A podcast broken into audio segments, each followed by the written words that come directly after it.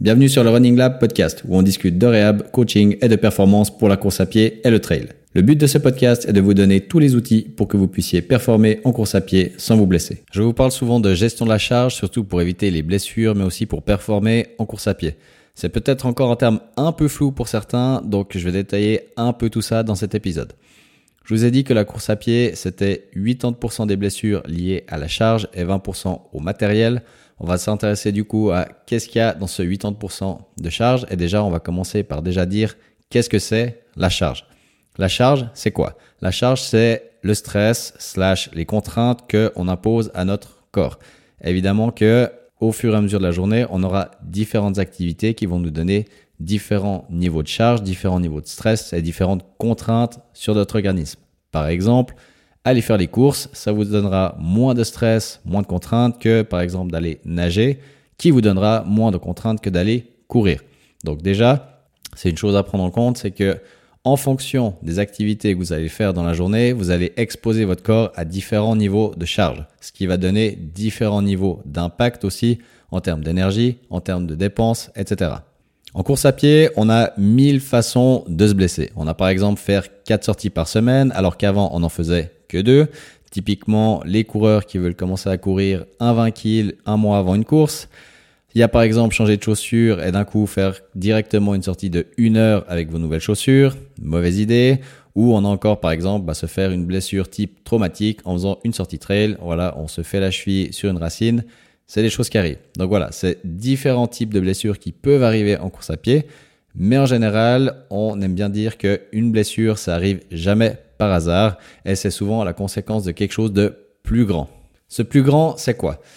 Ici, on parle surtout de course à pied, de gestion de la charge d'entraînement et toutes ces choses-là. Mais dans la vie, on a plein d'autres charges qu'il faut prendre en compte et plusieurs catégories qu'il faut prendre en compte. On a par exemple notre vie privée, notre vie sportive, notre vie sociale, notre vie active. C'est dans les principales qu'on peut sortir et c'est également des choses à prendre en compte qui vont entrer dans votre entraînement de course à pied et dans la gestion de votre blessure ou dans la façon que vous voulez performer en course à pied. Comment ça? Imaginez un peu un compositeur de musique qui est dans son studio devant sa table de mixage et qui doit justement avoir toutes ces catégories et régler les différents niveaux d'énergie qu'il doit mettre dans chacune de ces catégories. Imaginez que s'il met tous les niveaux en même temps au max, ça va pas le faire. Et à l'inverse, s'il vous met tous les niveaux au plus bas, ça va pas le faire non plus. Donc c'est un petit jeu d'équilibre où on va parfois monter d'un côté, baisser d'un autre pour que à la fin on ait toujours un niveau d'énergie optimal et surtout que vous puissiez éviter les blessures et performer en course à pied. Par rapport à toutes ces catégories, on va juste en prendre deux trois et puis voir que on peut également les détailler un petit peu. Donc on va dire dans les gros titres, on a vie sportive, en dessous, on a en gros la catégorie charge d'entraînement et qu'est-ce qu'on peut régler un peu ou qu'est-ce que comprend cette charge d'entraînement? On a par exemple le volume en course à pied, donc le nombre de kills que vous faites par semaine, par mois, etc. On a par exemple le changement de matériel, est-ce que vous venez de changer de chaussures ou pas? Évidemment que ça aura des impacts sur votre corps également.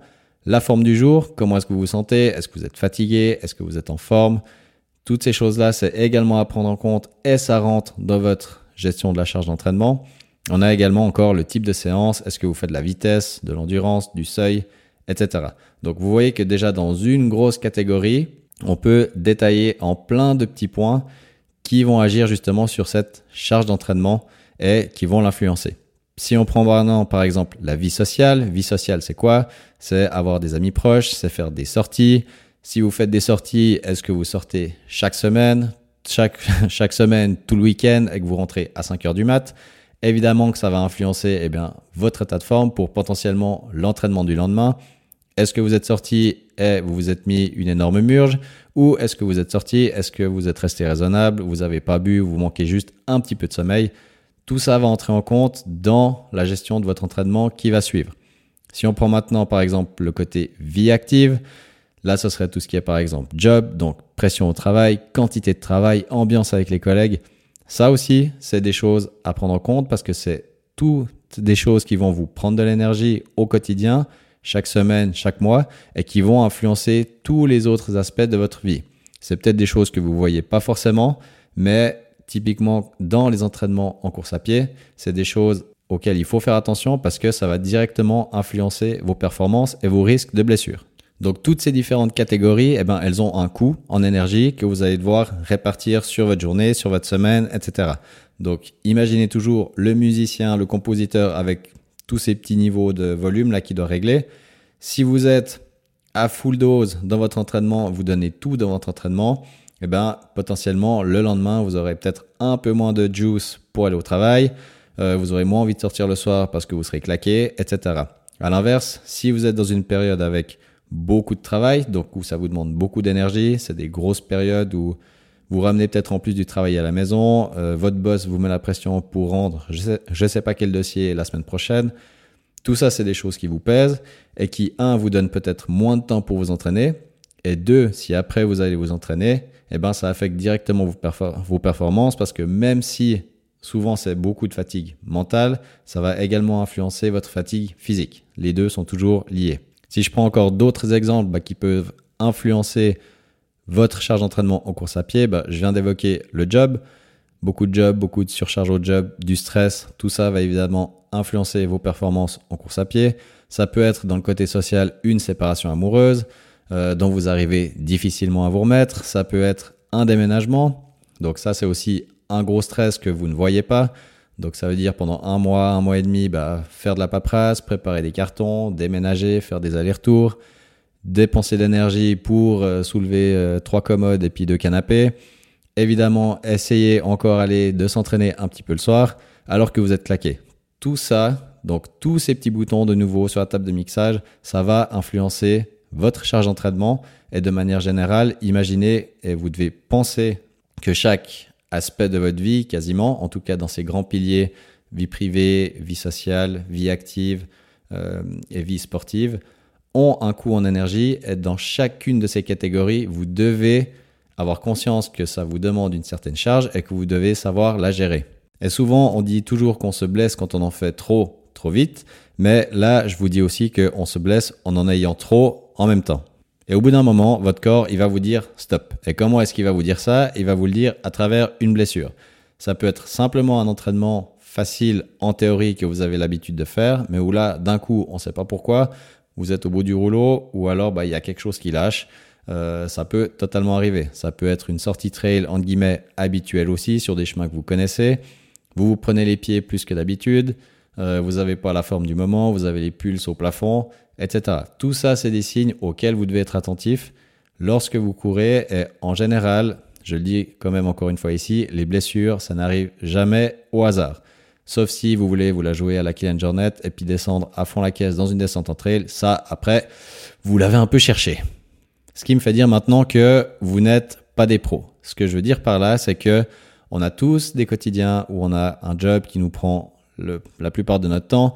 On a des activités à côté qu'on doit des fois plus ou moins remplir euh, avec des obligations. Certains d'entre vous sont peut-être parents, ont des enfants, etc. Tout ça, c'est des choses qu'on doit prendre en compte parce que ça nous prend de l'énergie au quotidien et ça va influencer nos entraînements. Les athlètes pros, euh, ceux que vous voyez courir euh, des 2 heures 2 au marathon, ils ont que ça à faire. Donc, les gars, ils s'entraînent deux, trois fois par jour, tous les jours, et ils n'ont pas tous les stress qui vont avec ce que vous avez eu au job ce matin, les papiers que vous devez rendre à votre boss pour dans une semaine, euh, les enfants à les amener à gauche, à droite, faire leur sport ou faire je ne sais quoi. Ça, ils n'ont pas ou alors très peu, d'accord? Eux, ils ont juste à courir deux, trois fois par jour, dormir, manger, plus ou moins, avec deux, trois autres trucs à côté, et c'est tout. C'est pas du tout la même charge. Donc, vous devez savoir manager vos quotidiens et vous devez savoir gérer vos charges dans tous ces différents domaines, tous les jours, toute la semaine, quasiment tout le temps. Alors oui, des fois, on, peut se laisser aller, ça, il n'y a aucun souci, mais il faut bien être conscient que quand vous en arrivez à votre entraînement, être au clair sur à quoi vous en êtes, qu'est-ce que vous voulez faire surtout et quel est votre état du moment. Et ça, je vous en parle parce que j'en ai fait l'expérience personnelle.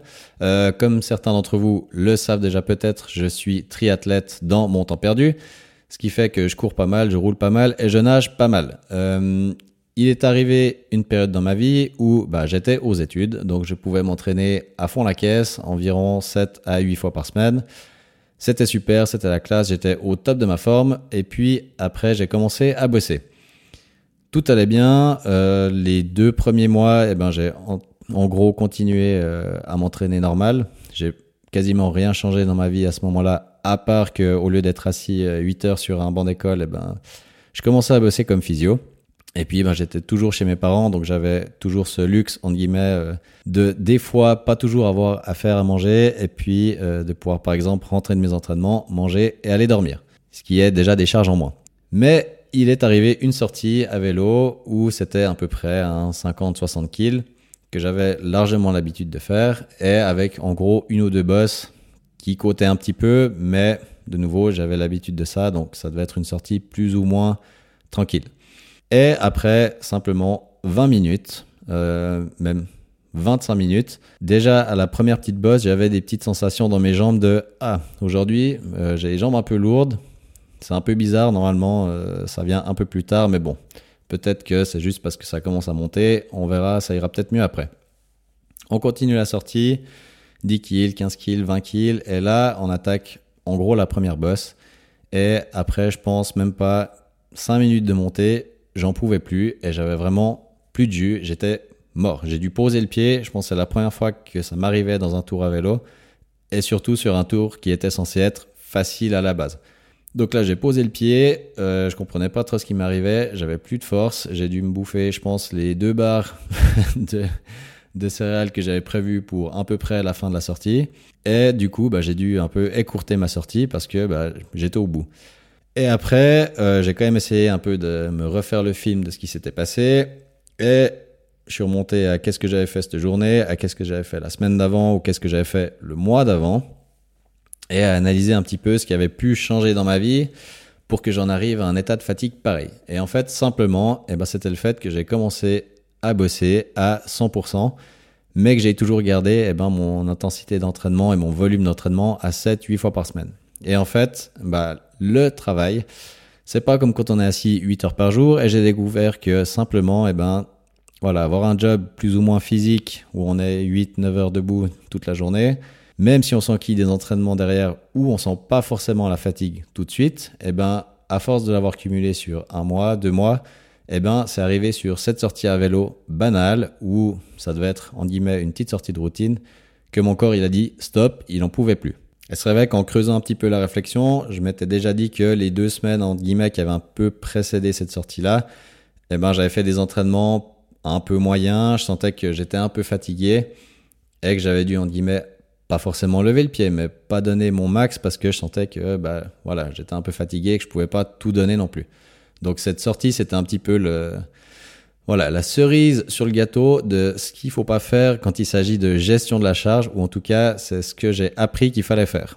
Donc suite à ça, eh ben, qu'est-ce que j'ai fait? Eh ben, J'ai analysé en gros toutes les choses dans ma vie qui me demandaient pas mal d'énergie et sur lesquelles je pouvais jouer pour bah, voilà, m'économiser un peu pour toujours être en forme aux entraînements. Le job, bah, je venais de le commencer, donc bah, ça, il n'y avait pas besoin de, il avait pas moyen de le baisser. Du coup, bah, j'ai simplement diminué mon volume d'entraînement et puis au lieu de m'entraîner 7-8 fois par semaine, bah, je m'entraînais que 4-5 fois par semaine. Et là, tout d'un coup, comme par miracle, eh ben, j'arrivais de nouveau à regagner un peu en énergie, au travail aussi, parce que ça m'entamait quand même un petit peu sur mes journées de travail. Donc j'ai regagné en énergie, mes performances sont remontées également, j'étais mieux dans les entraînements, je pouvais plus taper dans la vitesse, j'étais moins fatigué à la fin, je récupérais mieux. Donc simplement, en ayant, bah voilà, si on reprend de nouveau la table de mixage du compositeur, diminuer un peu le volume d'entraînement, alors que ma charge, bah voilà, job avait augmenté, bah j'ai dû faire ce petit rééquilibrage et depuis, eh bien, tout va bien. Ce qui m'amène maintenant à vous donner quelques conseils sur toutes ces notions de charge et de gestion de la charge. Déjà, conseil numéro 1, faites toujours le point sur votre état de forme avant un entraînement. Que ce soit le jour même ou que ce soit sur la semaine qui vient de passer, Analysez déjà l'entraînement que vous voulez vous envoyer, si c'est un truc plutôt tranquille, plutôt dur. Si c'est quelque chose de plutôt dur, eh ben, assurez-vous qu'aujourd'hui, vous êtes en forme, que par rapport à ce que vous avez fait peut-être cette semaine ou celle d'avant, vous êtes toujours en forme et que vous n'avez pas accumulé une certaine fatigue, par exemple au niveau job, au niveau, j'en sais rien, sortie sociale, tout ce que vous voulez. Assurez-vous que la forme du jour est bonne pour vous envoyer des trucs durs. Après, pour les trucs type footing ou sortie tranquille, ça, ça passe un petit peu tout le temps. Numéro 2, acceptez de ne pas être au top tout le temps. Vous n'êtes pas des pros, vous n'allez pas faire demain le premier temps au marathon New York, je vous le promets. Donc, calmez-vous et baissez la pression. Je suis le premier à avoir été dans votre situation, à vouloir toujours être au top tout le temps, à m'éclater sur tous les entraînements, à me faire péter la pompe sur tous les entraînements. Ça sert à rien, à moins que vous ayez un super objectif et que c'est l'objectif de votre vie euh, et que oui, des fois, on doit se faire un peu péter quand même aux entraînements. Pour la plupart du temps, vous n'en avez pas besoin, alors relax. Ça veut dire que les jours, semaines où vous sentez que vous êtes un peu au bout du rouleau, eh ben, mettez de côté vos sorties dures et privilégiez les sorties faciles ou plus courtes. Et si des fois vous devez quand même vous envoyer des entraînements durs et que vous êtes quand même en dessous de vos euh, capacités habituelles, eh bien voilà, levez un petit peu le pied, faites quand même un peu ces intensités, mais en sachant que vous n'allez pas donner votre max par rapport à ce qui est demandé, d'accord? Le but c'est pas que vous vous blessiez ou que vous soyez ensuite dégoûté de la course à pied, c'est que toujours que vous ayez du plaisir, que vous ayez de l'énergie à donner et que vous soyez pas toujours en perpétuel rattrapage de fatigue, essayer de performer mais pas être au top, mais après quand même s'enchaîner une, euh, journée de boulot derrière etc. Et troisième point, des fois, ne rien faire, c'est cool. Et c'est surtout des fois ce qu'il faut faire. Je reviens à mon expérience où j'étais passé de voilà 7-8 entraînements à 4-5 par semaine. Euh, il y a même eu des semaines de grosse fatigue où je n'ai rien fait, littéralement rien fait, pendant 3-4 jours. Et comme par magie ou comme par miracle, le l'entraînement qui suivait ces 3 jours de repos où j'avais rien fait, eh ben j'étais au top de ma forme. Chose que certains pourraient dire ou pourraient penser que, mon Dieu, après 3-4 jours, je vais perdre tous les gains que j'ai eus cette semaine ou la semaine d'avant. Pas du tout. Des fois, la meilleure chose à faire quand vous êtes au bout du rouleau, c'est c'est rentrer à la maison, vous allonger, prendre et faire les trucs qui vous font du bien, et puis tirer la prise pendant 2-3 jours. Ça ne veut pas dire ne rien faire niveau activité physique. Vous pouvez toujours aller marcher, vous pouvez changer de sport, aller nager, n'importe quoi. Mais concernant la course à pied, des fois, de prendre un petit break, ça vous permet de revenir plus fort, d'être plus reposé et ensuite de nouveau d'arriver à performer en course à pied.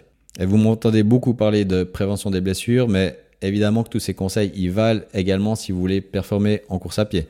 Si vous voulez faire des temps, si vous voulez battre vos chronos, si vous voulez être voilà, encore plus performant sur des longues distances, etc., vous devez être capable de gérer votre charge d'entraînement, mais aussi votre charge autour de l'entraînement la table de mixage avec les petits niveaux que vous devez gérer, ça va pour vous aussi.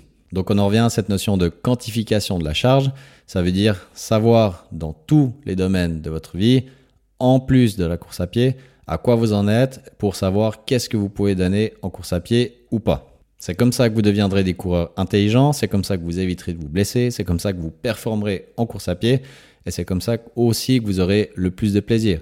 Parce qu'il n'y a rien de pire que de se traîner pour aller aux entraînements quand on est au bout du rouleau, faire une demi-session parce qu'on est à moitié de notre forme, donc on n'est pas content du temps qu'on a fait et on n'est ni content d'être sorti courir parce que bah voilà, on avait envie de faire simplement autre chose comme par exemple rester sur le canapé plutôt que bah voilà, des fois se prendre 2 3 jours de congé, être bien reposé, revenir aux entraînements le couteau entre les dents ou simplement si c'est pour de la course bien-être, eh bien simplement avoir du plaisir simplement avoir du plaisir. Donc, j'espère que ces conseils vous auront aidé. Et puis, moi, je vous retrouve dans le prochain épisode.